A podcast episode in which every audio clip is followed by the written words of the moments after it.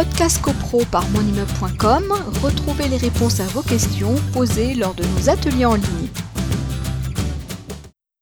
Euh, Frédéric, tu n'as pas parlé de, l'état daté et tu sais qu'on a toujours plein de questions euh, à, ce, propos. On rebondit un petit peu sur les, les, questions qui ont été posées, notamment une madame Armand qui nous dit, qui nous demande, en dehors de l'état daté, quel autre document est obligatoire payant?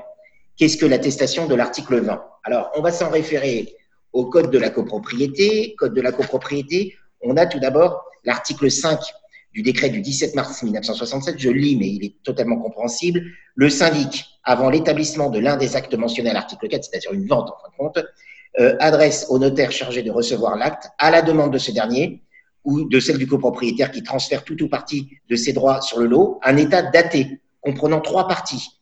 La première partie, dans la première partie, le syndic indique d'une manière même approximative et sous réserve de l'appurement des comptes les sommes pouvant euh, rester dues euh, pour le lot considéré. Deux, les provisions exigibles du budget, du budget prévisionnel, des provisions exigibles des dépenses. Enfin, je vous fais grâce du reste. En, gros, euh, il y a un état daté, donc celui, ça doit être fait. Si jamais l'état daté n'est pas fait, alors ça nous ramène à cette fois-ci à l'article 20 de la loi du 10 juillet 1965 qui nous dit, lors, de la mutation à titre onéreux d'un lot, si le vendeur n'a pas présenté au notaire un certificat du syndic, donc le, fameux état d'été, ayant moins d'un mois ayant moins d'un mois de date, euh, attestant qu'il est libre de toute obligation à l'égard du syndicat, avis de mutation doit être donné par le notaire au syndic de l'immeuble par lettre commandée, etc. Donc vous avez une double information en définitive.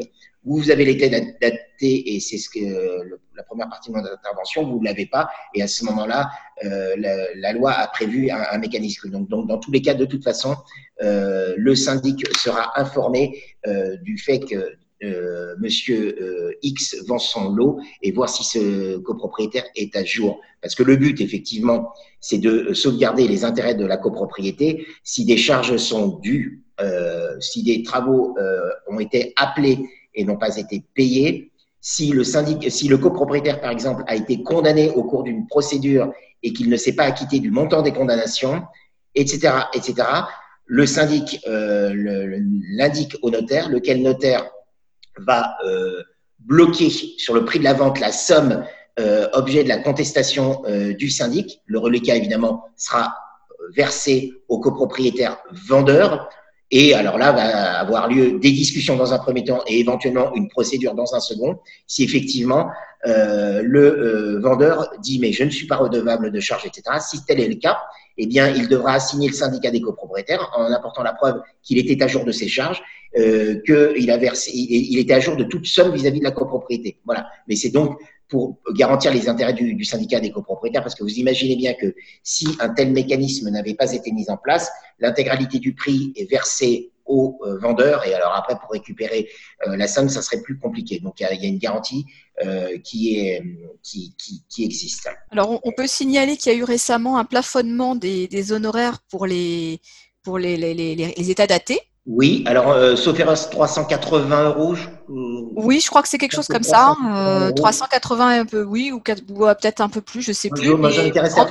voilà, en tout cas en dessous, en dessous de 400 euros euh, pour le pour le plafonnement du de, de ce voilà de, cette prestation euh, réalisée par le syndic. De alors on, on, apporte une précision. Euh, état daté, oui, ça existe. C'est légiféré, c'est l'article 5 du décret du 17 mars 1967 en revanche, ce qu'on appelle l'état prédaté, ça n'existe pas. Mmh. C'est une création, en définitive, l'état prédaté. C'est, euh, bah, ça serait la même chose au niveau de la promesse de vente, etc.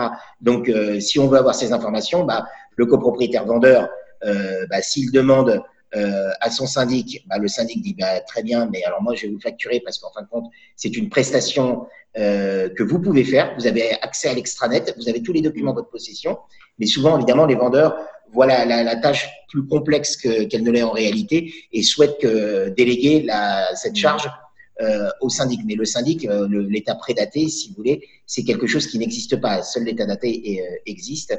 Euh, c'est bon à savoir. Alors, l'état prédaté, il est, il est, il est important parce qu'effectivement, l'état prédaté, on signe un compromis de vente. Entre le moment où on signe, si on vous le remet directement en main propre, le délai de 10 jours commence à courir à compter de ce moment-là. Si on vous l'envoie par courrier recommandé, c'est le lendemain de la première présentation de la lettre recommandée. Bon, on joue sur euh, un delta de 1 à 2 jours en définitive. Prenons, faisons simple, l'acheteur le, le, a 10 jours. Il a tous les éléments.